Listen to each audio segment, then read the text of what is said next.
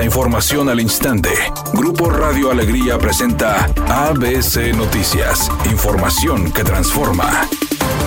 ¿Qué tal? Muy buenas tardes, esta es la información. Con el objetivo de dotar a los estados con facultades para poder decretar suspensiones temporales de operaciones ante contingencias atmosféricas causadas por las refinerías, el diputado federal Héctor Castillo presentó una iniciativa de adición a las leyes de equilibrio ecológico y la protección al ambiente, ley de la Agencia Nacional de Seguridad Industrial y de protección al medio ambiente del sector hidrocarburos y la ley de petróleos mexicanos. El también coordinador de los legisladores federales del PAN por Nuevo León explicó que se considera indispensable otorgar facultades a las entidades federativas para emitir opinión en materia de prevenciones a las que debe sujetarse la operación de fuentes fijas que emitan contaminantes atmosféricos en caso de contingencias o emergencias ambientales causados por las refinerías de Pemex. La tendencia histórica de violaciones sistemáticas a las normas de calidad del aire causadas por contaminantes de la refinería de Cadereyta, explicó Héctor Castillo, confirman que la exposición de la población ha sido de manera constante y también con episodios esporádicos de altas concentraciones y que estos dos tipos de exposición conllevan a efectos en la salud que van desde malestares respiratorios como irritación de los ojos y vías respiratorias, dolores de cabeza hasta enfermedades crónico-degenerativas y padecimientos como cáncer de pulmón y por ende el aumento de mortalidad por enfermedades cardiovasculares.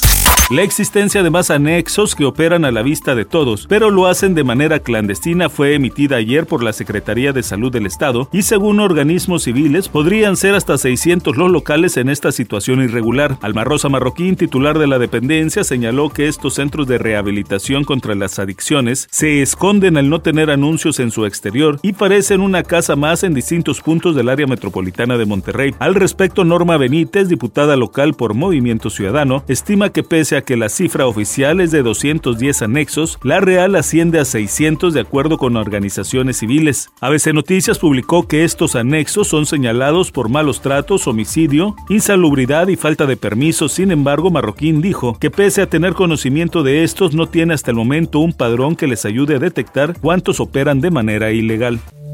La presidencia de la República urgió al Poder Judicial resolver sobre la orden de aprehensión contra el agente del CISEN Jorge Antonio Sánchez Ortega, señalado como el segundo tirador en el asesinato del ex candidato presidencial del PRI, Luis Donaldo Colosio, pues de lo contrario, dice, quedarían como cómplices en el magnicidio ocurrido en Lomas Taurinas, Tijuana, en 1994. La presidencia dijo que la Fiscalía General de la República ya entregó a las autoridades judiciales el resultado de la nueva línea de investigación que ordenó la Comisión Nacional de Derechos Humanos, en las que señala que el exagente del CISEN es el probable responsable del segundo disparo al cuerpo de Luis Donaldo Colosio y que a pesar de que se comprobó que sí disparó un arma de fuego el día del crimen, fue dejado en libertad recordó la presidencia que Genaro García Luna, funcionario del CISEN en 1994, fue a Tijuana a rescatar al agente Sánchez Ortega, lo que deja abierta la sospecha de que el caso Colosio fue un crimen de Estado.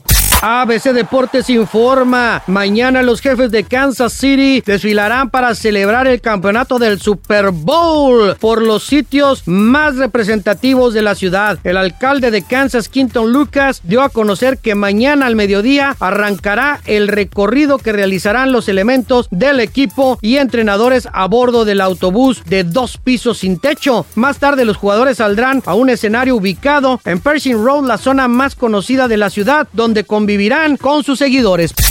En vísperas del 14 de febrero, día de San Valentín, Peso Pluma y Nicky Nicole terminaron su noviazgo de tres meses, luego de que Peso Pluma fue captado con una misteriosa mujer en un casino, luego de haber estado en el Super Bowl en Las Vegas. Pero al chisme no para ahí, resulta que Nicky Nicole no estaba enterada de eso, se enteró por las redes sociales y en su cuenta dijo que ella, al igual que los fanáticos del cantante, no se lo esperaban y que así una falta de respeto, ella no va a tolerarlo.